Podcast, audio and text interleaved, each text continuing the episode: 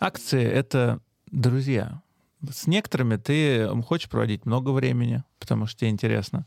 От некоторых ты хочешь что-то получить. Некоторые люди кажутся тебе перспективными, поэтому ты с ними продолжаешь общаться. А некоторые, ну, тебе не нравятся, и ты с ними не хочешь вступать ни в какие отношения. Это, короче, акция — это как люди, я понял. Хороший пример. Хороший, да, мне понравилось. Хочу дружить с акциями компании Tesla, мои лучшие друзья.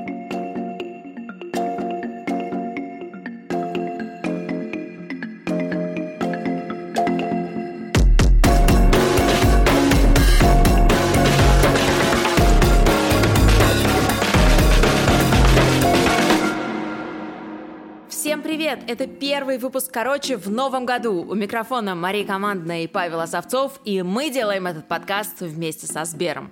Мы с Пашей фанаты всего самого передового и актуального. И весь прошлый год мы держали с вами руку на трендометрах. Да, слово-то какое. В общем, мы говорили обо всем, что для нас составляет повестку нового времени. Это технологии, этика, психология, ментальное здоровье. Мы хотим в начале Нового года сделать небольшой проект внутри нашего подкаста.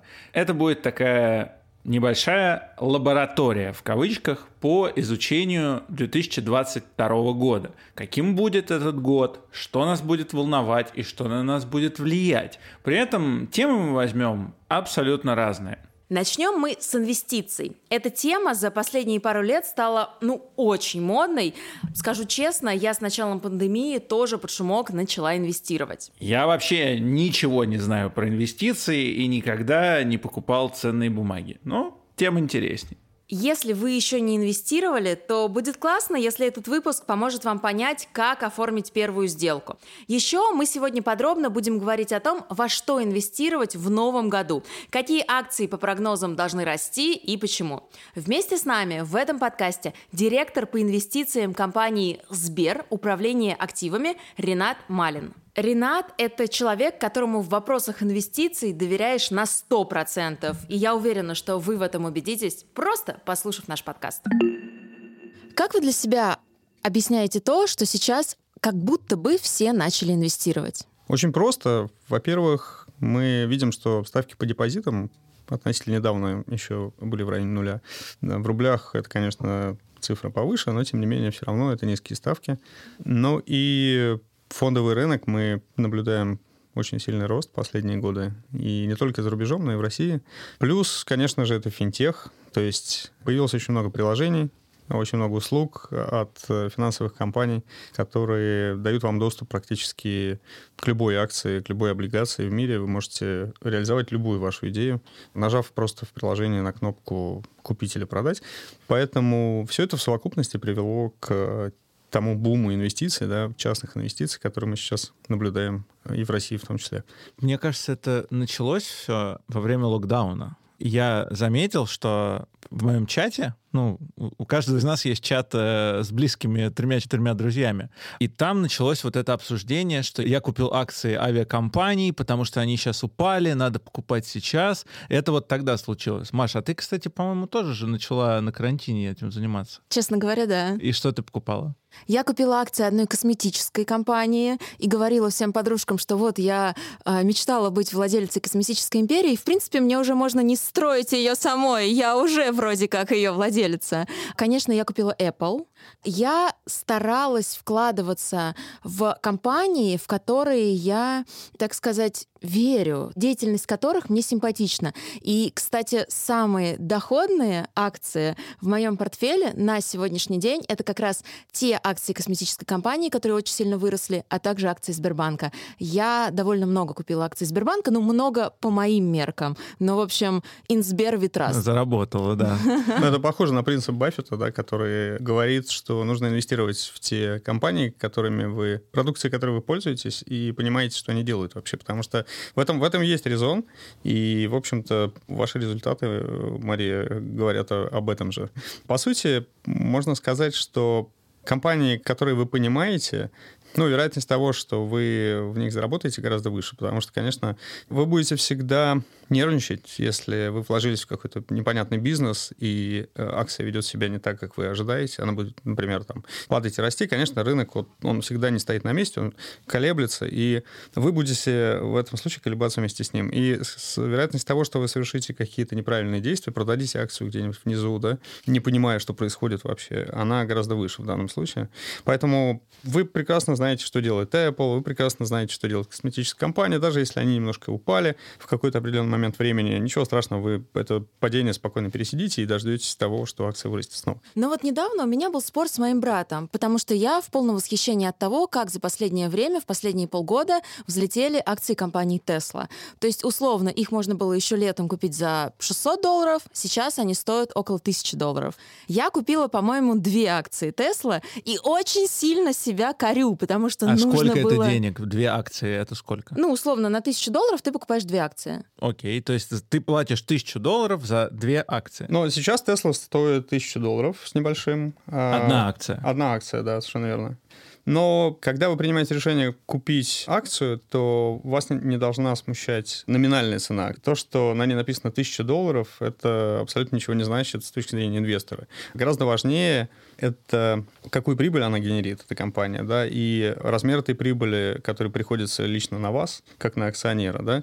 Все эти показатели профессиональные участники рынка рассчитывают, да, и сравнивают акции между собой, поэтому для любого более-менее профессионального инвестора не так важен номинал акции. Но это если ты рассчитываешь получать большие дивиденды. Не обязательно, нет. Инвесторы же принимают решение купить ту или иную акцию, исходя из того, насколько в том числе она дорогая относительно других акций на рынке, да, потому что это всегда выбор. Можно, как вы, Мария, купить отдельные акции и просто инвестировать в них в долгую, а можно сравнивать их друг с другом, выбирать, там, продавать более дорогие, покупать более дешевые и пытаться тем самым максимизировать свою прибыль, да, увеличив ее там на каком-то горизонте. А вот как раз давайте поговорим про стратегии инвестирования, потому что то, что вы говорите, это такая, мне кажется, краткосрочная стратегия. У меня есть друзья, которые практически каждый день что-то продают, что-то покупают, они максимально следят за тем, что происходит на фондовом рынке. Для меня стратегия рабочая совершенно другая. То есть, условно, я там вчера купила эту Теслу или Apple, и я хочу посмотреть, что с этими акциями будет через 10 лет. И вот тогда, через 10 лет, я уже хочу их продать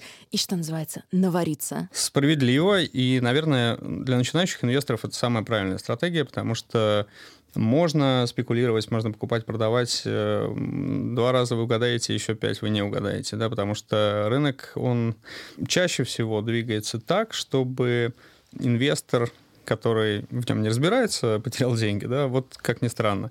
И в этом случае, конечно, такие краткосрочные стратегии, они больше для профессионалов, да, кто понимает, в общем, тренды, следит за отчетностью компании, за стоимостью компаний, за событиями, самое главное, новостными, да, потому что сейчас очень сильно рынок акций зависит от входящих новостей. Вот, собственно говоря, Хороший пример Тесла. Мы, мы все знаем Илона Маска, который на твитах двигает рынки, в частности, в криптовалютах там, на сотни процентов. Да? И в этом смысле для, для инвестора, который только-только вышел на рынок, вы понимаете, что вы можете не только заработать завтра 20%, но и потерять 20%. Об этом нужно помнить, поэтому вообще по-хорошему, чтобы начать инвестировать, нужно сначала попробовать с небольшой суммы. С какой? Вот это мой вопрос, потому что Маша-то у нас э, опытный инвестор по сравнению со мной. Я не инвестирую, но у нас в подкасте есть такая добрая традиция, что когда мы о чем-то говорим, то потом сами начинаем этим всем заниматься. Да, мы писали подкаст про диеты, после этого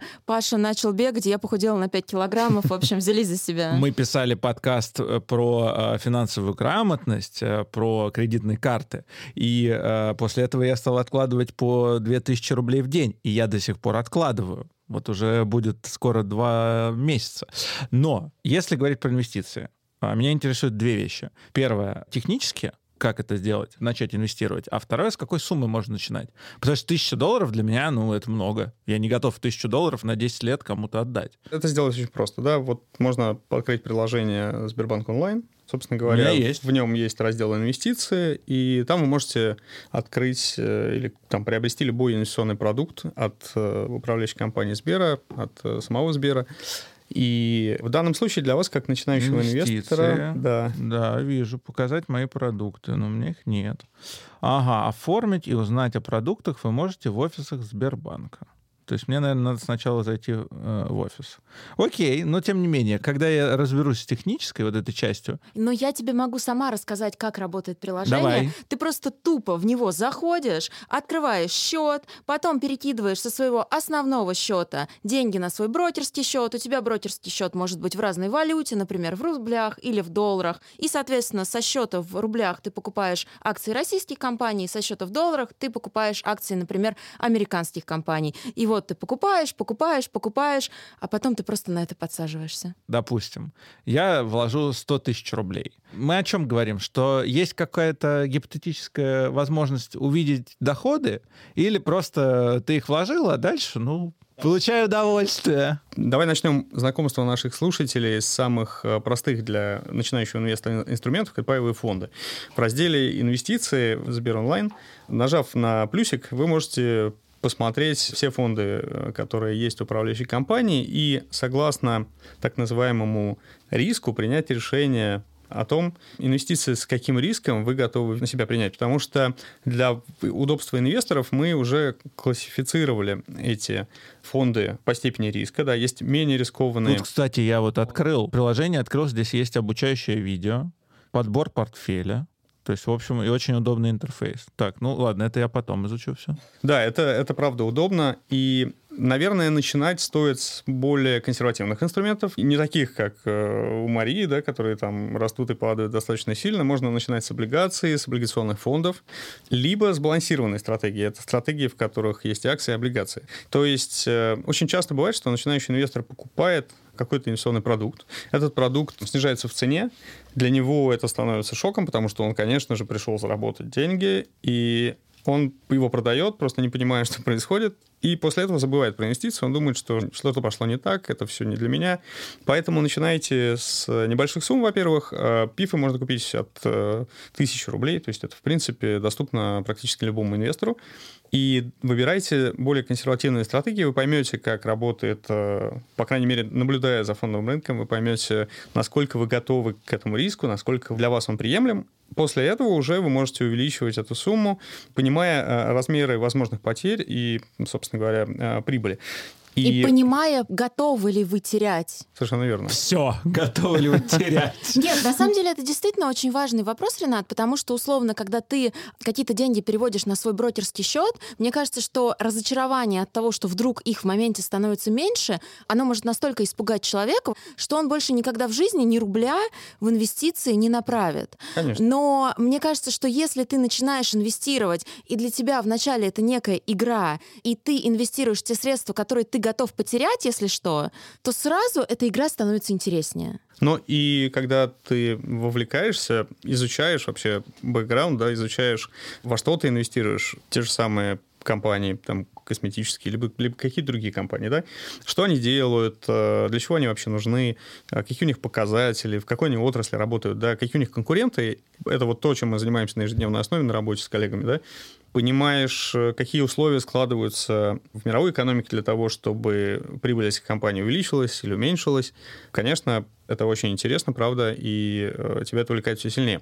Но на это нужно время. И, кстати, возвращаясь к предыдущему обсуждению нашему, почему в пандемию все начали инвестировать? Да, потому что просто у, у людей появилось больше времени, да, и я знаю нескольких успешных известных людей, которые, например, начали очень активно увлекаться фондовым рынком именно потому, что им временно оказалось не, нечем заняться. Да? Вот, Но это развлечение, судя по тому, что вы рассказываете, это просто лайфстайл. Но нет, я бы не сказал. Наверное, это должно стать частью, как вот гигиены да, здорового человека, любого Рутина. Э, успешного.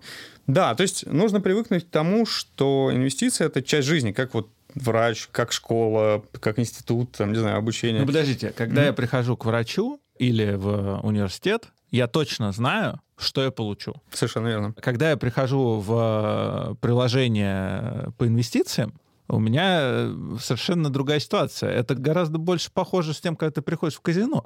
Ты, конечно, можешь выиграть, но можешь и проиграть. На первый взгляд это действительно так, и, наверное, это и объясняет, почему у нас в России так мало инвесторов, на самом деле. Потому что в США уже или в Европе люди смотрят на это совершенно по-другому. Причина этого, конечно же, кроется в нас, в профессиональных участниках рынка, в управляющих компаниях, в брокерах. Нам э, в данном случае, и вот как мы сейчас это с вами делаем, да, нужно объяснить простым, понятным языком нашему клиенту, для чего ему это нужно. А нужно это, конечно, прежде всего для того, чтобы сохранить свои средства, которые инвестор заработал где-то в основном своем бизнесе, да, и приумножить их, защитить от инфляции. Финансовых целей может быть великое множество, да, начиная от самых консервативных, это просто сохранить средства там на ближайший отпуск или там накопить на машину, да, и либо заработать на образование детей через 10 лет. Вы откладываете вот эту сумму, хотя бы начальную, постепенно увеличивая ее за счет там, ваших там, потоков э, от зарплаты, и инвестируете ее, например, в более рисковые инструменты, в акции, которые там, за 10 лет э, добавляют вам ну, вот это мой случай по поводу образования детей. Вот после подкаста о кредитах и кредитных картах я стал откладывать по 2000 рублей в день. И к концу э, этого месяца там уже будет больше 100 тысяч рублей. Вот эти 100 тысяч рублей, если я правильно тебя понимаю, угу. надо, чтобы они не пропали, вложить в акции. Ну, конечно, они не пропадут, да, ну, мы чтобы все понимаем. Они, точнее, чтобы они увеличивались, и как раз дети-то пошли учиться в хороший университет. Да, мы все понимаем, что на депозите они также приумножатся, да, в какой-то степени. Но, с другой стороны, если у вас есть 10 лет, рынки акций э, и экономика в целом растут на долгосрочном периоде. Понятно, что бывают коррекции, они бывают достаточно глубокие, но, тем не менее, посмотрите на графике, за долгое время рынки растут, потому что растет экономика. И все делается для того, чтобы экономика росла дальше. Вы можете воспользоваться более агрессивной стратегией, то есть стратегией, которая инвестирует в акции, и примножить ваши средства больше, чем, собственно говоря, на депозите. А сейчас, кстати, в этом году любопытно, что как раз консервативные инвесторы, те, кто хранят деньги на депозитах, в облигациях, при росте инфляции, в общем-то, оказались не в самом лучшем положении, потому что инфляция сильно выросла, и от этого, конечно, выиграли больше всего акции. Потому что прибыль компании растет вслед за инфляцией также. А вот консервативные инвесторы, к сожалению, ставки по депозитам, да, они выросли только позднее, уже после того, как, э, в общем-то, рост цен произошел. Я хотела спросить про компании, которые называют дивидендными аристократами. Это такие стабильные американские компании, Coca-Cola, AT&T, тот же самый Apple. И есть ли смысл вкладывать в них небольшие суммы? Потому что у меня, например, есть ощущение, что компании той же самой Coca-Cola там в ближайшие 10 лет не взлетят так, как, например, взлетела Tesla за последние несколько месяцев. Соответственно, если ты вкладываешь в эти компании небольшие суммы и надеешься на дивиденды, ну, присылают тебе, не знаю, по 20 центов за одну акцию, а одна акция стоит, не знаю, ну, там 100-200 долларов. Вот где тут хоть какой-то смысл? Как это э, работает на практике, я не понимаю. Вот я вложу свои 100 тысяч рублей в акции любой, да, компании, вложу в то, во что я верю. Сбер супер растет, э, реально. Я подумаю, не надо, не надо мне навязывать свой, свой выбор, я подумаю. Тем не менее, я вложил. А дальше я-то думал, что оно просто растет, стоимость этой акции растет, и у меня растет, соответственно, потенциально то количество денег, за которое я могу продать эту акцию.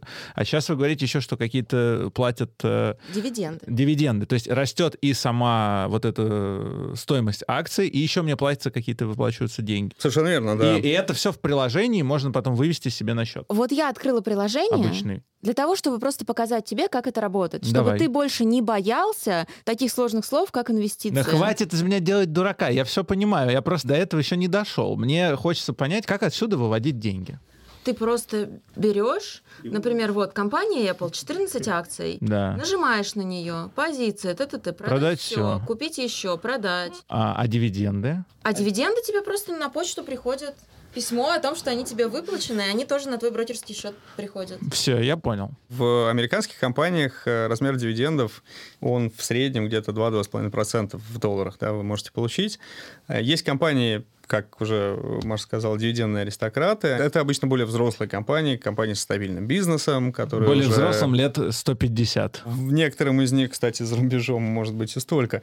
И в такие компании лучше инвестировать при экономических стрессах, потому что они, как уже а, правильно замечено, давно живут, и, в общем-то, их бизнес гораздо более устойчив, поэтому и котировки их акций гораздо более устойчивые. А вот э, во время роста, вот то время, которое было в этом году и в прошлом году, когда экономика восстанавливалась, лучше себя чувствуют компании, которые ориентированы на рост. Это технологии, это компании, в общем, молодые, амбициозные и привыкшие удивлять своих клиентов.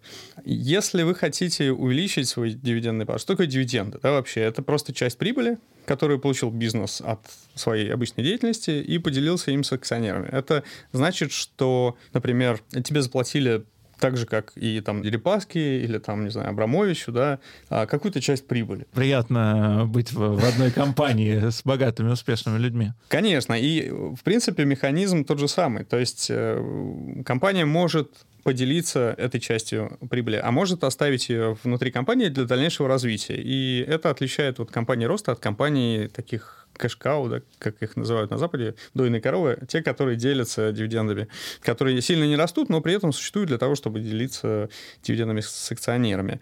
Есть даже такие дивидендные стратегии. Вот у нас, например, есть целая дивидендная стратегия. Мы специально выбираем компании, следим за их состоянием, выбираем компании, которые платят максимальные дивиденды, и стараемся для клиентов увеличить вот эту вот сумму, которую вы получаете на счет, чтобы это было не 2,5%, а на российском рынке дивидендная дивидендная доходность, она там от 7,5 и выше процентов. Да? То есть вы можете на портфеле российских акций получать и 10 процентов, например, в год. Ренат, с какой суммы вы бы посоветовали все-таки свои деньги отдавать как раз в управление, а не инвестировать самому? Я бы не сказал, что это зависит от суммы, это зависит от опыта инвестора. И, в принципе...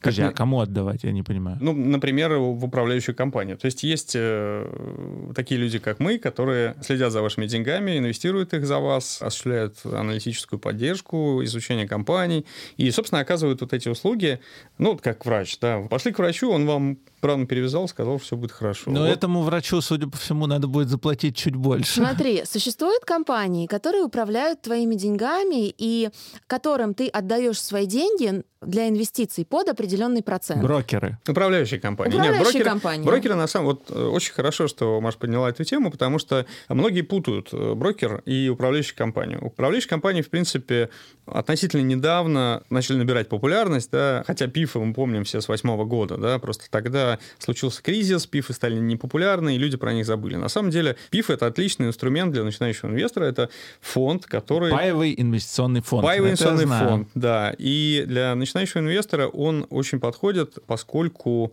это уже готовая инвестиционная стратегия. Да, вам не нужно там следить за, за акциями, смотреть их отчетность и так далее. Вашими деньгами занимается отдельный человек, управляющий, он все это делает за вас. Ну, понятно, что вы платите за это какое-то вознаграждение, оно обычно небольшое, на самом деле, от 1% там, до 2,5%. Инвестировать в ПИФы можно от 1000 рублей, как мы уже говорили, то есть это очень доступный инструмент, и в том числе через приложение, кстати говоря. Ну хорошо, а если, например, я все деньги храню в Сбербанке и думаю о том, чтобы передать свои сбережения как раз вот таким людям, как вы, Ренат? Может быть, вы вообще не будете работать со мной, потому что у меня денег недостаточно для этого? Ну, смотри, Маш, на самом деле есть инструменты для небольших сумм. Это, это вот как раз то, что я рассказал, это пифы пожалуйста, тысячу рублей, и эти тысячи рублей будут работать в этой стратегии, да, прирастать, выплачивать дивиденды на них и так далее. А есть более сложные инструменты, в которых порог входа, в которых он больше, да, и это может быть любой абсолютно порог. Там есть инструменты с порогом входа там, от миллиона долларов и так далее. Но для инвестора, в принципе, этот порог, он, в общем-то, скорее создан для того, чтобы инвесторы, которые не очень хорошо разбираются в рынке, не очень хорошо понимают, что происходит с, его деньгами, они все-таки для начала как бы инвестировали в более понятные вещи, да, там, как фонды, как, э, не знаю, там, отдельные какие-то портфели модельные, но миллион долларов как-то эти люди заработали, прошу заметить. Я вот не понимаю, ну, правда, тут не то, что я критикую э, людей, которые покупают акции, но мне кажется, я был сформирован реальным рынком. То есть я всю свою жизнь провел в бизнесе. А мне кажется, что если у тебя есть миллион долларов, то его надо инвестировать в какой-то бизнес. Это хорошее замечание, но ведь очень много бизнесменов, наших клиентов, которые инвестируют на самом деле свои средства. И яркий пример. Ваш бизнес рос темпами по 20% в год, например, долгое время, потом он достиг некой стадии взрослости, да, когда он уже не может быстро расти, он начинает приносить вам просто дивиденды какие-то, вот как, как эти дивидендные аристократы. Любой бизнес, он по объему достигает стабильности. И почему бы не взять эти средства, вывести из своего бизнеса и инвестировать в компании, у которых получается расти быстрее? Например, Apple, да, мы все знаем, что там Nvidia, Netflix, но я сейчас называю, в общем-то, известные компании, которые, темпы роста которых там 30% в год, например. Я просто сижу и думаю, боже мой, в свой бизнес вкладывать миллион долларов — это супер рискованная история, когда ты можешь вложить действительно в какие-то устойчивые бизнесы. Ну, почему в свой? Можно вложить не свой. Ой, мне кажется, что это еще опаснее, потому что если все-таки компания вышла на IPO, то у нее уже есть какая-то история, стабильность, за ней следят, она выпускает ежегодно финансовую отчетность. А когда ты просто инвестируешь в какой-то бизнес, есть же люди, да, которые инвестируют в бизнесы, так называемые бизнес-ангелы, и потом они могут кратно увеличивать те деньги, которые они вложили в эти бизнесы. Но ты всегда должен быть готов к тому, что те деньги, которые ты вложил, они не вернутся тебе. Золотое правило, да, в этом смысле можно озвучить следующим образом. Чем больше риск, тем больше потенциал заработать, но и при этом потенциал потерять. Поэтому, да, Маша совершенно права. Есть венчурные так называемые инвестиции, есть прямые инвестиции, но а, риск в них э, действительно гораздо больше, если взять и сравнить их, например, с компаниями, которые торгуются на бирже. Просто исходя из того, что у компании на бирже гораздо больше возможностей для того, чтобы увеличивать свой бизнес, масштабировать, там они могут занимать. Ну, то есть они это публичные компании, которые, в принципе, имеют доступ к любым источникам источником капитала. И вот, например, в этом году было очень много IPO, российских компаний в том числе. Мы видели, как разместился Озон, например, да, и компания просто заняла много денег за рубежом, и мы видим, как она быстро начала развиваться. Да, дальше. она взлетела прям. Поэтому, да, эти компании получают большое преимущество. И для инвестора это совершенно точно меньший риск по сравнению с частным бизнесом. А что вы можете сказать про компании, которые как раз выходят на IPO? А, ведь можно вложиться в компанию, когда она еще на IPO не вышла. А можете мне Озон. для начала объяснить, что такое IPO? По-английски это Initial Public Offering. А по сути, это тот момент, когда компания доросла до определенного размера и решила выйти на биржу, условно, разместить свои акции на бирже. То есть есть э, закрытые компании, которые, акциями которых владеют там небольшое число ее акционеров. И есть э, публичные компании, акции, которые обращаются на бирже, любой может их купить или продать. Да, вот мы про эти компании сегодня очень много говорили уже. Собственно, вот этот процесс продажи акций компании на бирже первый раз в жизни компании, он называется вот IPO. А бирж много? В мире, да, их очень много. В России фактически одна биржа, это объединенная биржа, она называется Мосбиржа. Это биржа, которая образовалась в 2011 году путем слияния РТС и ММВБ. Это были две самые а, известные российские биржи с 95-го, с 92 -го года они существуют. РТС и ММВБ — это что-то из детства, когда по индекс новостям РТС. индекс РТС да. и ММВБ объявляли. А кому принадлежат биржи? Также акционерам то есть, например, акции Мосбиржи торгуются на Мосбирже. Как ни странно. Есть еще одна биржа петербургская, которая не такая большая, как Мосбиржа, но, тем не менее, на ней можно купить и продать акции э, зарубежных компаний в том числе. Ну и стоит сказать, что контрольный пакет московской биржи принадлежит э, Центральному банку, поэтому в этом смысле биржи э, достаточно устойчивые, инфраструктурные такие э, образования. И все-таки я бы хотела как-то для себя, наверное, даже выяснить, в какие компании лучше вкладываться, в акции российских компаний или в акции зарубежных, потому что зарубежные зачастую обещают не такие высокие дивиденды, но кажется, что все-таки западный рынок стабильнее. Смотрите, здесь нет однозначного ответа, во-первых, потому что это всегда зависит от э, рыночного тренда. Но что можно сказать с уверенностью, это то, что российские компании и, в принципе, компании на развивающихся рынках российский рынок пока еще э, относится к развивающимся, стоит значительно дешевле. Это можно сказать и про китайские акции, например, несмотря на то, что Китай уже по паритету покупательной способности первая экономика в мире, но тем не менее акции китайских компаний также развивающиеся, они, они дешевые. А американские акции, они быстро растут, но при этом, конечно, инвесторы готовы платить за этот рост, и они в относительной стоимости гораздо дороже, чем российские если оценивать в среднем российский и американский рынок, разница практически трехкратная. Да? То есть, а э, какие дорогие российские компании вообще? Если сравнивать с американскими, то дорогих практически нет. Но, конечно, одни из э, наиболее интересных э, технологический сектор, он во всем мире, в общем-то, и в этом году, и в прошлом выглядел неплохо. Ну, наверное, больше в прошлом даже, чем в этом. В этом уже инвесторы несколько охладели к ним. Но дороже всего инвесторы готовы платить за компании с э, хорошими перспективами, с интересными идеями, да, с новациями. Фактически компании-инноваторы. Да. А нет ли вот в этом такой опасности, что, по сути, многие действия публичными компаниями совершаются для того, чтобы повысить стоимость акций. То есть, э, ну, как бы они заявляют какие-то суперпрогрессивные идеи, по сути, в пиаре, да, говорят, что мы теперь такие-то, такие-то, но на самом деле это делается не потому, что они реально у себя в бизнесе э, идут на эти технологичные шаги, предпринимают их, а потому что они просто тянут вверх стоимость акций. А, И правильно это... делают. Но это какой-то обман. У любого директора любой компании, акции которой торгуются на бирже, есть э, цель повысить ее капитализацию, то есть повысить стоимость компании.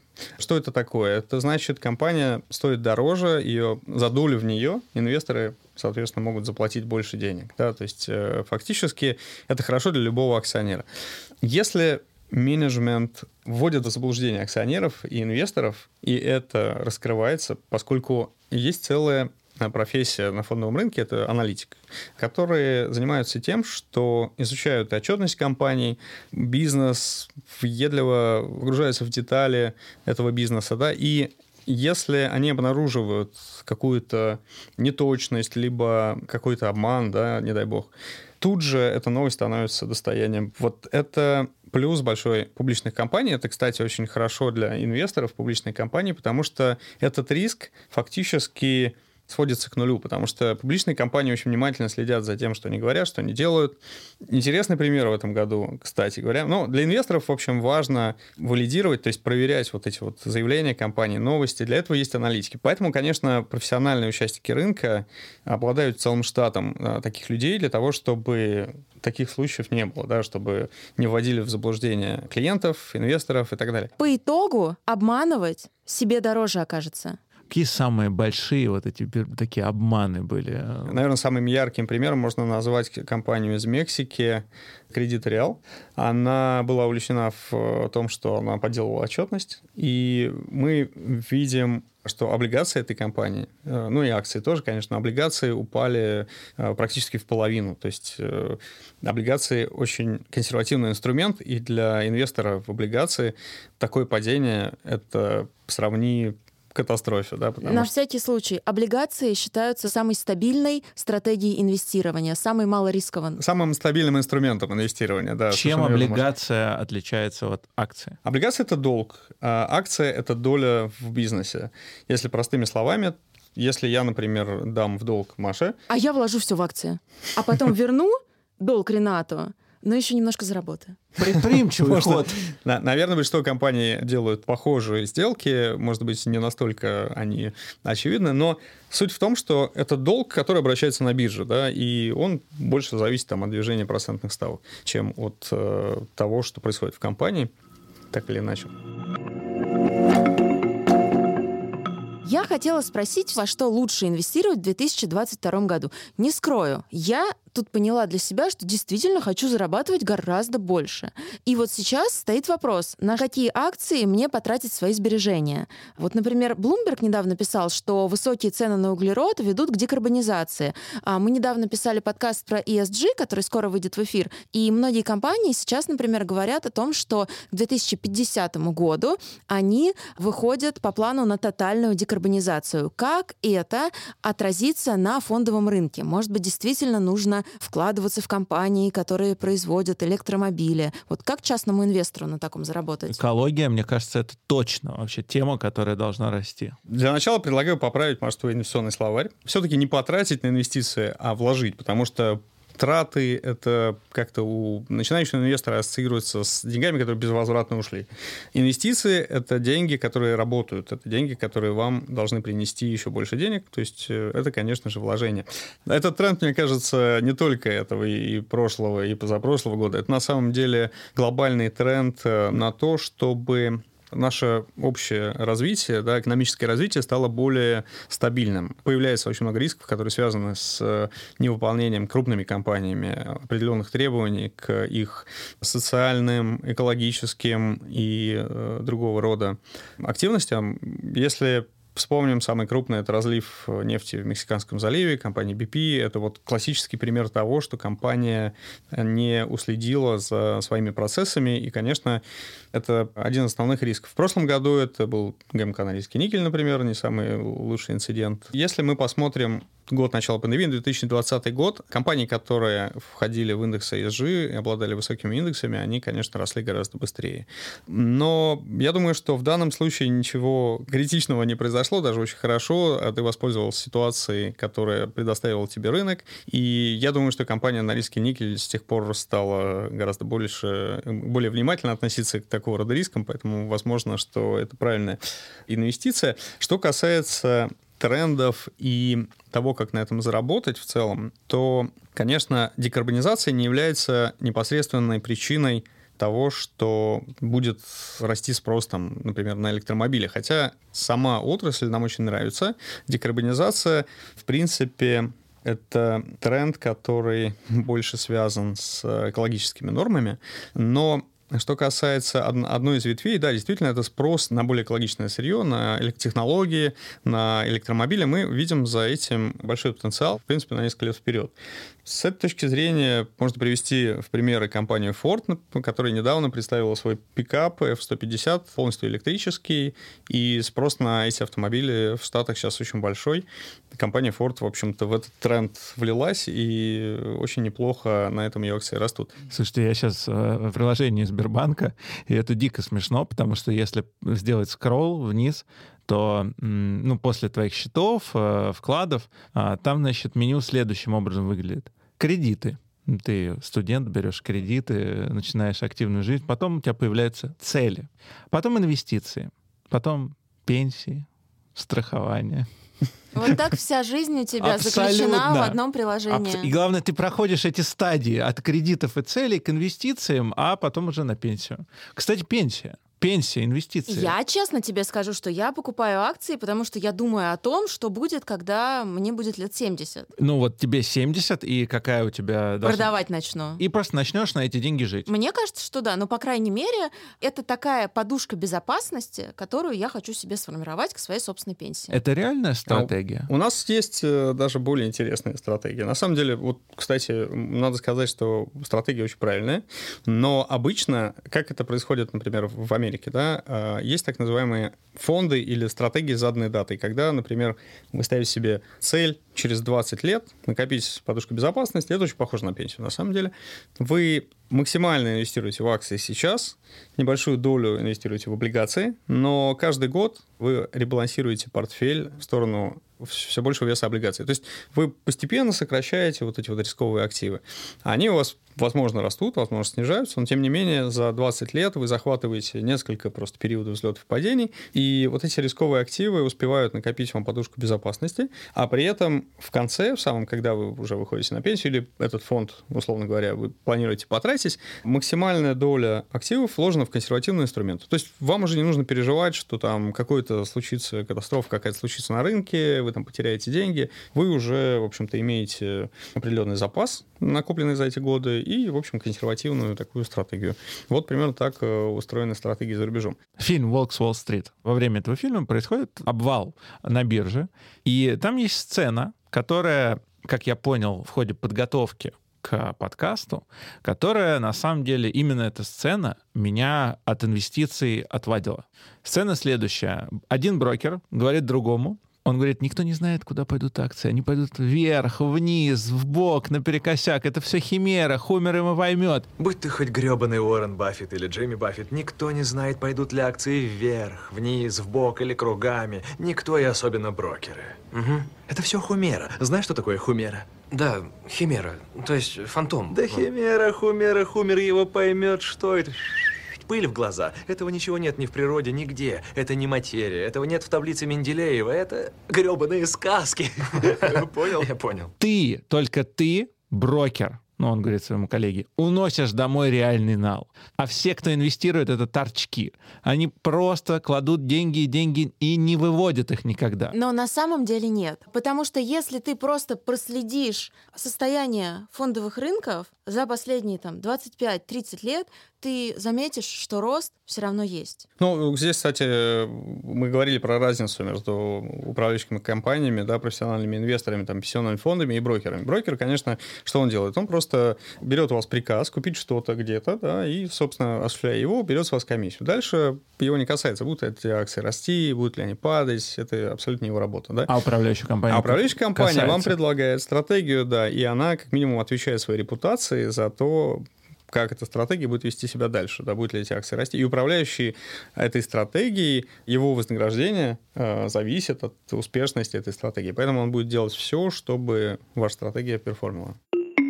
На самом деле медицина, биотехнологии — это очень сложные отрасли, в которых даже профессиональные управляющие разбираются очень долго и нанимают специальных, э, специально обученных людей, которые что-то, что-то в этом понимают, да. И в такие отрасли, когда вы начинающий инвестор, лучше если вы прямо решили инвестировать вот в биотехнологии, в этом году это неплохая инвестиционная идея. Вы э, лучше инвестируете не в отдельную акцию, а в фонд, да, который ориентирован на эту отрасль. Потому что там будет несколько компаний. Если вы с одной компанией не угадаете, это очень сложно, правда, угадать. Потому что индекс биотехнологий, вы можете посмотреть, там наш, у нас есть фонд биотехнологий, он э, какое-то время стоял на месте, несколько лет, потом взял за один год и вырос. Да, и действительно компании, которые занимаются таким сложным бизнесом, они могут, вот как модерна, да, вырасти за один год там, на тысячу процентов, там, условно говоря, и потом снова заниматься исследованиями там долго-долго-долго и не расти, например, да. Поэтому э, лучше всего диверсификация. Но что касается, почему, например, в этом году э, медицинские компании росли чуть меньше, чем э, широкий рынок S&P, если вы посмотрите фонды на биотех, на медицину, ну, наверное, скорее на медицину, то вы увидите, что медицина тоже выросла где-то процентов на 20, 24 э, компании. Поэтому это скорее риск одной компании, который вот для инвестора очень сложно контролировать. Что касается этого года, то в этом году такого рода а, компании индексы будут более популярны, поскольку медицина всегда защитный сектор. Что такое защитный сектор? Это, вот мы говорили про дивидендные акции.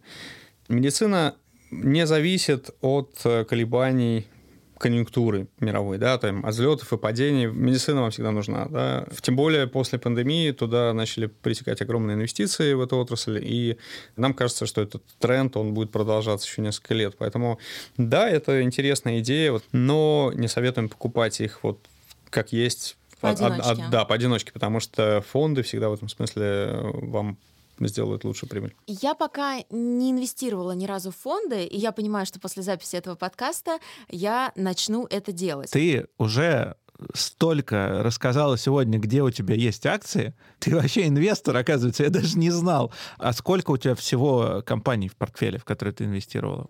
Ой, всего 16. 16 компаний. 16 Хорошая компаний. диверсификация, кстати. Ой, ну, прям много.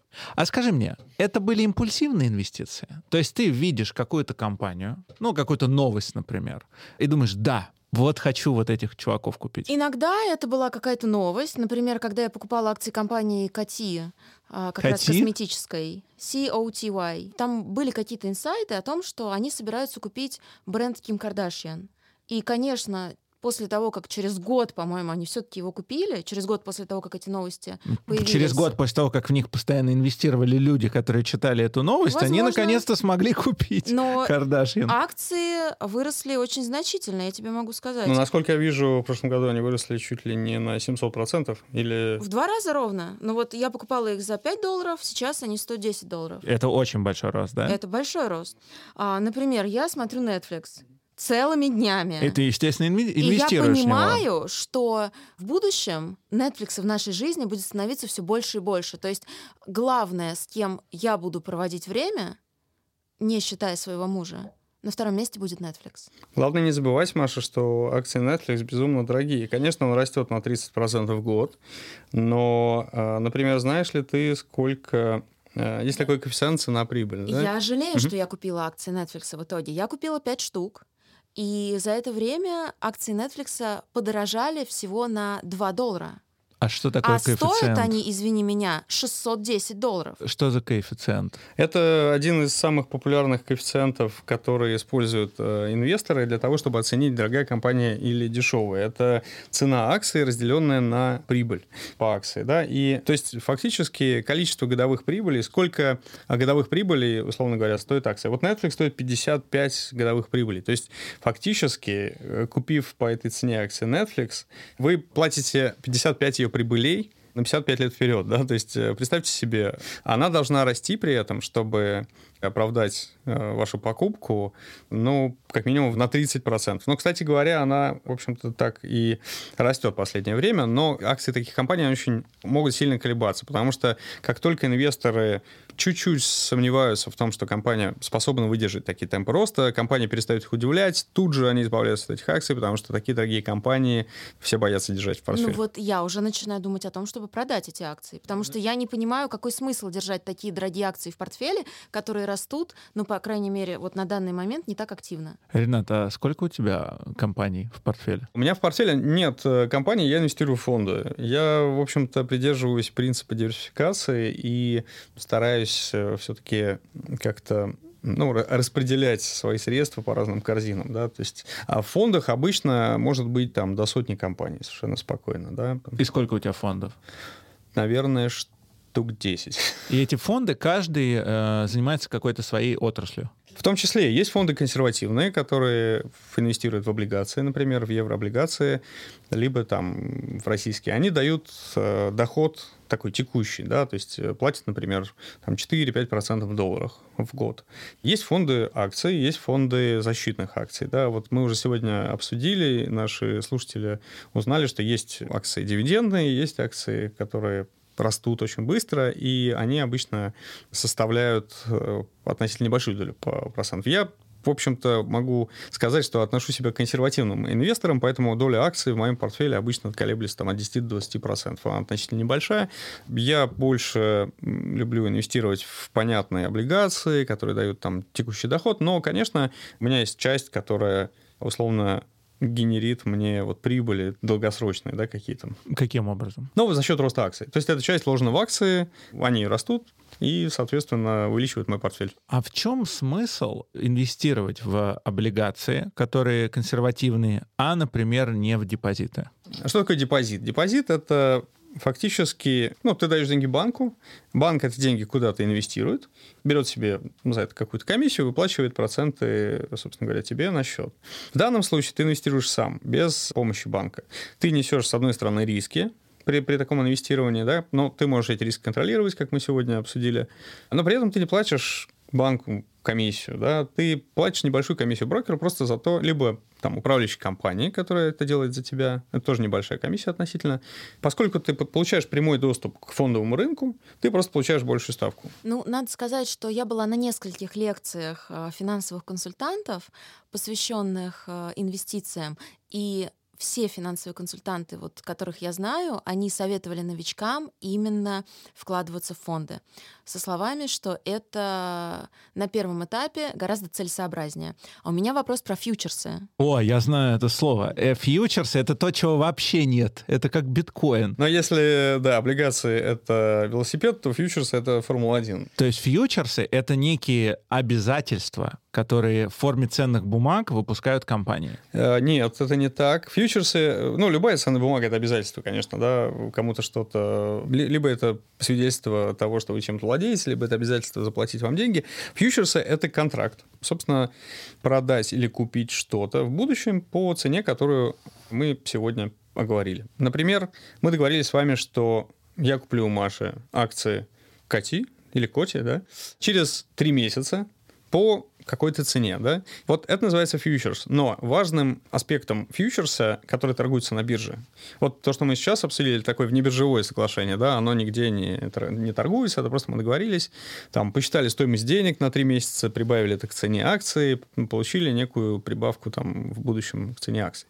А в чем плюс фьючерсов? Поскольку это будущее обязательство, то вам не обязательно вносить всю сумму за акцию сейчас. Вы просто вносите некое обеспечение для исполнения этого обязательства на биржу. В разных контрактах там 4, может быть, процента от суммы, там, от 4 до 10, в зависимости от того, насколько рынок быстро меняется, да. И вы можете получить, соответственно, ну, вложив небольшую сумму, большой эффект от инвестирования этой суммы. То есть при этом ваша прибыль будет э, равна, как будто вы купили на полную сумму этих акций. Да? Например, вы вложили 4 рубля, а как будто вы владеете акцией за 100 рублей. Да? В чем подвох? А, очень, вопрос. Мой. Очень, очень, э, ну, подвох, конечно, в том, что если акции начнут падать, то вам придется все время докладывать туда это обеспечение. И эффект, конечно, будет в обратную сторону. Да? То есть это как будто вы заняли деньги и торгуете с плечом. Да? То есть, условно говоря, торгуете на заемные деньги. Это, кстати, очень рискованная стратегия, потому что если у вас этих денег нету, вы очень быстро прогорите. Но профессиональные участники рынка используют фьючерсы для того, чтобы взять ставку на какой-то актив, в котором они там уверены с той или иной степенью вероятности, при этом не отвлекать деньги из, там, условно говоря, оборота, там, из другого портфеля какого-то. А у меня вопрос. Вот у нас присутствует на записи фотограф Арсений. Я хотела тебя спросить, вот инвестировал ли ты и захотелось ли тебе после этого подкаста начать разбираться в фондовых рынках? Да, у меня был небольшой опыт. Меня друг затянул как раз-таки в начале карантина. Да, первые пару месяцев было достаточно прибыльно. Мне получилось там процентов 30 э, сделать за два месяца. Здорово. А потом началась паника небольшая у меня. Вот, и я быстро спрыгнул с этого поезда. Кстати, частая история, потому что у меня был опыт тоже общения с одним предпринимателем, который, как ни странно, после того, как он заработал, почему-то ушел с рынка. Он понял, что он в этом ничего не понимает, поэтому он как заработал эти 30%, он может на следующий день их потерять, в общем-то, да, а может даже и больше потерять. Поэтому, наверное, очень правильный опыт. Но, с другой стороны, почему не возник интерес там к э, другим инструментам, может быть? Так, или... Э, интерес-то возник, просто mm-hmm. я не успел э, так быстро провести знания, чтобы в них вникнуть. Поэтому я вышел, начал читать, изучать, ознакомиться с информацией, как правильно всем этим пользоваться, и потихоньку возвращаться. Сейчас фонды у меня, облигации и чуть-чуть акций. Вы здесь одни инвесторы собрались. Как это возможно? Вот у меня, например, нет акций компании Facebook. Я не буду даже покупать эту компанию. Которые теперь называются... Компания, Meta. компания теперь называется Мета. Да. Я тоже почему-то вот по каким-то этическим соображениям чувствую, что это не то, куда нужно вкладывать свои деньги. Но при этом метавселенные, мы понимаем, что это будущее, которое настанет неизбежно. Ренат, вот вы советуете вкладываться в тот же самый Facebook, ныне Мета, и в компании, которые занимаются AR, VR-технологиями, технологиями, или это слишком сложно пока все? В целом, наверное, я бы ответил на этот вопрос так, что технологии — это то, во что, в принципе, стоит инвестировать долгосрочному инвестору.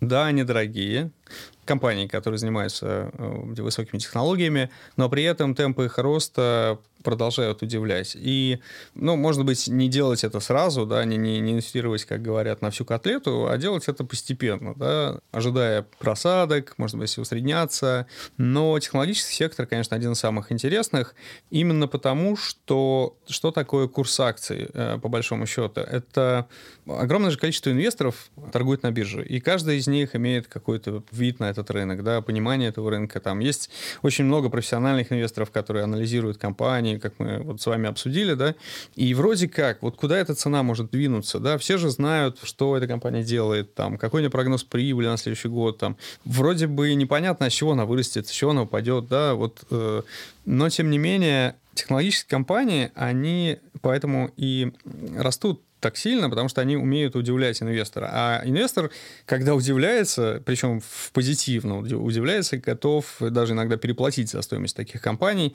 И в современном мире это то, что движет экономику больше всего, это технологии. Мы это видим вокруг себя, поэтому да, конечно, если говорить непосредственно про метавселенные, то проект кажется интересным. И, конечно, на этом этапе пока очень сложно оценить э, все плюсы и минусы того, что это дает компании, там тому же Фейсбуку, да, бывшему. Но а представьте себе, что эта идея, кстати, я так понимаю, и была а, объявлена в пандемию, потому что вдруг ни с того ни все появилась компания Zoom, которую никто до этого не знал, да? Вот ты, Павел, например, слышал про компанию Zoom? До карантина нет. Собственно говоря, в этом и кроется ответ отчасти на вопрос, да, что, конечно, она была и раньше, да, но... Она стала нужной в этот момент. Совершенно верно. Всем. Я с 17 года пользовалась компанией Zoom. Моя преподавательница по английскому просто, она американка, она в какой-то момент сказала, что Skype очень много лажает, давай перейдем на Zoom. Ну, и она права, Skype очень много лажает, но Zoom, как вот мне кажется, после карантина я продолжаю им пользоваться, но он как-то не развивается, по-моему. Вот с точки зрения ну, продукта. Ну, кстати говоря, поэтому и, и, и падают его акции последние полгода. Но за время пандемии он вырос на 200%. Вот если смотреть э, по состоянию на конец прошлого года, да, достаточно хорошее. Мне кажется, инвестировать в соцсети, в компании, которые занимаются ну, разработкой решений, которые, ну, очевидно, будут э, неким нашим ближайшим таким э, виртуальным будущим, это хорошая идея. А у тебя есть, э, кстати, какие-то вот фонды, которые занимаются именно этими компаниями в портфеле? Так или иначе, этим бизнесом занимаются очень много компаний. Да? Например, NVIDIA, она производит видеокарты. Конечно же, без видеокарт очень сложно представить себе там, метавселенную хотя бы. А, кстати, NVIDIA тоже выросла очень сильно в прошлом году, там чуть ли не больше 100%. Слушайте, я знаю, в какую я компанию бы вложил. Ты сказал про да. NVIDIA. Я недавно установил себе капы угу. на зубы, которые исправляют прикус. Эта компания называется Invisalign. Вот я сейчас в них. Мне это показалось дико технологичным, говорят, крутым решением. Да, говорят, что это перспективно очень, э, этот бизнес. Да, я бы вот их акции купил, Invisalign. Ну, а можно их купить? Эта компания вышла на IPO? Align Technology. Доходность за полгода 6,54. Цена акций на Январь 2022. 645 долларов 46 центов. Это очень дорого. Черт. Ну ладно, я подумаю. То есть покупать эти акции нужно было Давно. Несколько лет назад. Да. да. Вообще при принятии решения о покупке лучше не смотреть на то, как акция себя вела до этого. То есть это не основной фактор принятия решения, потому что вы можете не угадать с э, пиком, может быть, с тем, что компания упала, да, вы там пытаетесь поймать дно, это, это редко угадываю, это, это невозможно угадать. Нужно усредняться, нужно как-то распределять свои средства, чтобы не покупать наверху, условно говоря, да. Гораздо проще психологически инвестировать в компании, которые растут на самом деле, потому что в целом, если компания растет, значит, э, существует большая вероятность, что она продолжит расти. Значит, она удивляет инвесторов, значит, инвесторам она интересна, инвесторы готовы за нее платить, да? Акции — это друзья. С некоторыми ты хочешь проводить много времени, потому что тебе интересно. Э, от некоторых ты хочешь что-то получить. Э, некоторые люди кажутся тебе перспективными, поэтому ты с ними продолжаешь общаться. А некоторые, ну, тебе не нравятся, и ты с ними не хочешь вступать ни в какие отношения. Это, короче, акции — это как люди, я понял. Хороший пример. Хороший, да, мне понравилось. Хочу дружить с акциями компании Tesla, мои лучшие ну, друзья. Ну, конечно, это же вот это отношение, как к человеку. А на самом деле, вот я могу поделиться своим опытом молодого инвестора. Иногда тебя не покидает ощущение, что все уже поздно, что там 2000 2022 год — это не тот год, когда нужно начинать инвестировать, что это все надо было делать в 80-х, в 90-х, ну, может быть, еще в начале нулевых, но сейчас уже нет никакого смысла, потому что вот тех персонажей, о которых мы знаем, да, они все какое-то гигантское состояние сколотили очень давно. Вспомните сцену из э, фильма «Форест Гамп», который мы так любим вспоминать во время записи нашего подкаста. Ему там письмо присылают. От какой-то фруктовой Apple. компании, говорит да. Форест. Я больше не работал с лейтенантом Дэном. Но он позаботился о наших деньгах. Он вложил их в какую-то фруктовую компанию. Когда он сообщил, что денег нам хватит до конца жизни, я сказал, хорошо, проблемы меньше. Сейчас, вложившись в Apple, ты можешь стать миллионером, но тогда тебе вложить нужно в нее миллионы долларов. То есть ты уже миллионер. Да, это интересный пример, но посмотрите на компании, которые выросли вот буквально последние годы, да, и таких компаний становится все больше и больше. А Netflix, кстати, начинал, если интересно, с проката видеокассет вообще. Так вот, и ощущение, что в Netflix-то вкладываться поздно. Маш, да есть другой какой-то Netflix, просто мы о нем не знаем. Он как наверняка узнать? есть. Мой вопрос как раз А про я это. тебе скажу, это надо быть тренд-вотчером. Это надо на самом деле, вот что я сейчас понимаю, чтобы быть успешным инвестором, может быть, как минимум, не самое важное понимать в финансовых инструментах. Важно Нужно- ориентироваться в жизни и в Конечно. происходящем. Я тоже на самом деле нужна. так считаю, и поэтому думаю, что журналисты как раз потенциально отличные инвесторы, потому что они читают все новости, и они очень классно ориентируются в трендах. В каком-то смысле, да, потому что, ну, вот э, мы сразу понимаем с тобой технологичные компании, вот то, что метавселенная, ну, то есть это какой-то подход уже, то есть есть какая-то, какое-то ожидание от технологичных компаний. То же самое, вот, например, твой пример с э, вакциной. Э, Мне кажется, это очень правильный подход. Просто Invisalign, который я говорю, это медицина. Мы понимаем, что эта отрасль развивается. Наверняка есть куча других э, необходимых навыков, чтобы быть успешным в торговле, но насмотренность — это важный фактор, мне кажется. Ну, наверное, все-таки не в торговле, в инвестировании, да? Да, я А, но да, в инвестировании. Тут, тут не хватает только одного элемента, наверное, это э, рационального подхода к пониманию, сколько стоит компания, сколько она там планирует заработать. Аналитики тратят на это очень много времени, они строят модели, да, что такое анализ компании? Это построение финансовой модели этого бизнеса, которая предсказывает с определенной вероятностью, как будет развиваться ситуация с этим бизнесом на ближайшие там, несколько лет. Аналитики прогнозируют стоимость компании, исходя из этой модели. Да, это так называемые DCF-модели, они называются, э, модель дисконтирования там, денежных потоков. Но там, в принципе, все показатели компании стараются учесть.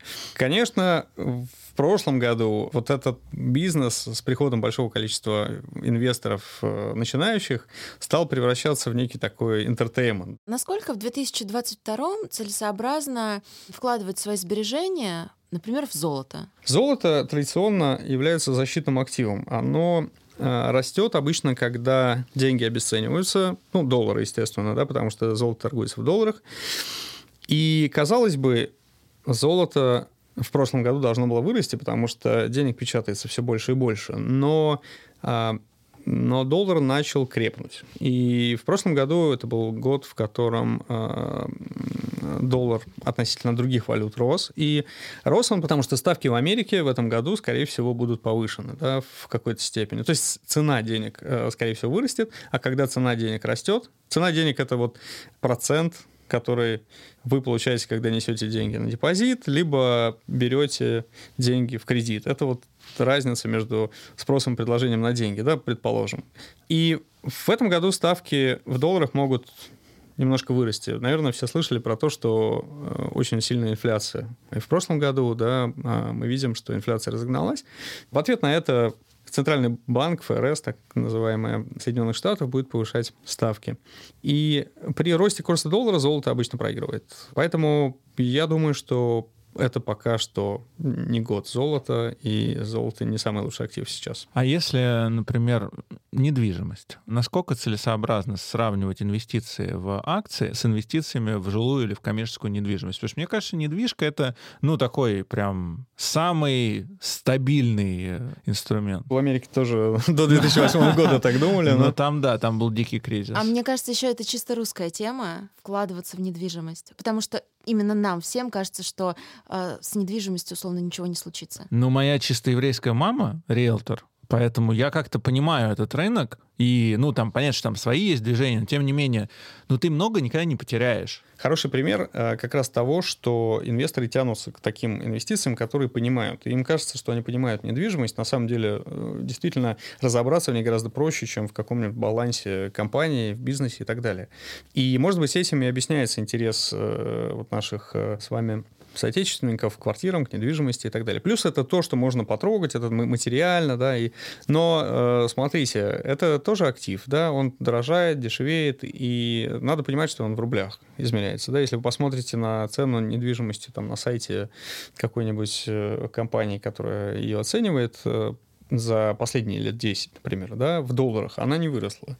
Она, наоборот, снизилась. Да. Связано, конечно, это с курсом рубля в том числе, но нельзя сказать, что темпы роста недвижимости там, за 10 последних лет были сильно высокие даже в рублях. А если сравнивать это с фондовым рынком, то, пожалуй, я бы сказал, что в акции было вкладываться поинтереснее. Но это тот же актив, он должен быть, наверное, в портфеле, если вы продуманный инвестор, да.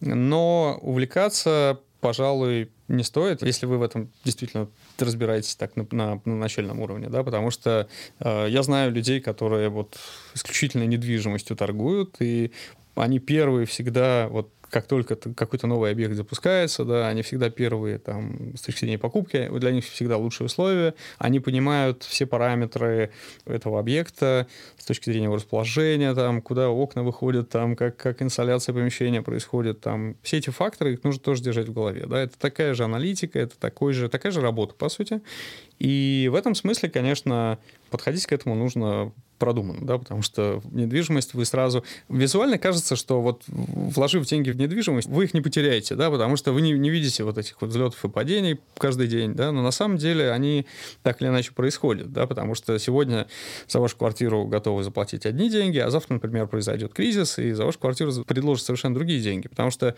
раньше, когда недвижимость была очень дешевая, она была некой защитой такой от кризисов. Это уже не так, конечно. Сейчас э, недвижимость в России совсем не дешевая. Да? Мы с вами наблюдали в прошлом году тренд на, на рост. Я, я пошел инвестировать после этого подкаста. Я решил, что я на 100 тысяч рублей я куплю себе акций. Ренат, пять советов начинающему Паша, инвестору Павлу Осовцову. Давайте. Хорошо. Ну, во-первых, раздели свои накопления на части. Да? То есть э, это должна быть часть, которая, э, которую ты инвестируешь консервативно, то есть это часть, которая может понадобиться в любой момент. Это должна быть часть инвестирования в долгую. Это не обязательно там большая часть, может быть небольшая, да, про которую можно забыть там лет на 10. Да? Ну и можно на две части, можно еще оставить какую-то часть под специальные проекты, да, там, условно говоря, образование детей. Там, или, а я а, вот это про такой большой для меня проект, важный. Да, конечно. И, либо там пенсия, например. Да, там. И в зависимости от того, насколько длительным является период инвестирования каждой части, а, для нее нужно выбрать уровень риска, с которым комфортно. Да? То есть консервативные кусочки, которые там на короткие э, периоды инвестируется. Можно там в депозиты, в облигации инвестировать, э, в консервативные фонды облигаций. А длинные, наоборот, в акции и в фонды акций, например. Да? Второе – это помнить про риски, конечно же. Да? А третий совет – это доверять профессионалам. Я не могу этого не посоветовать, поскольку, конечно, начинающему инвестора разобраться во всем многообразии финансовых продуктов очень сложно. Ссылку на Сбер управление активами мы а, поставим в описании к этому выпуску. Проходите, почитайте. Значит, четвертый совет – это инвестировать регулярно небольшими суммами, чтобы не ловить вот эти вот э, периоды дорогого рынка, да, когда вы заходите на взлете, и потом рынок падает, вы пугаетесь и, и, забываете про рынок. Ну и пятый, наверное, совет — это инвестируйте в то, что, чем вы пользуетесь. Почему нет? Принцип Баффета для начинающего инвестора он э, весьма неплохо работает.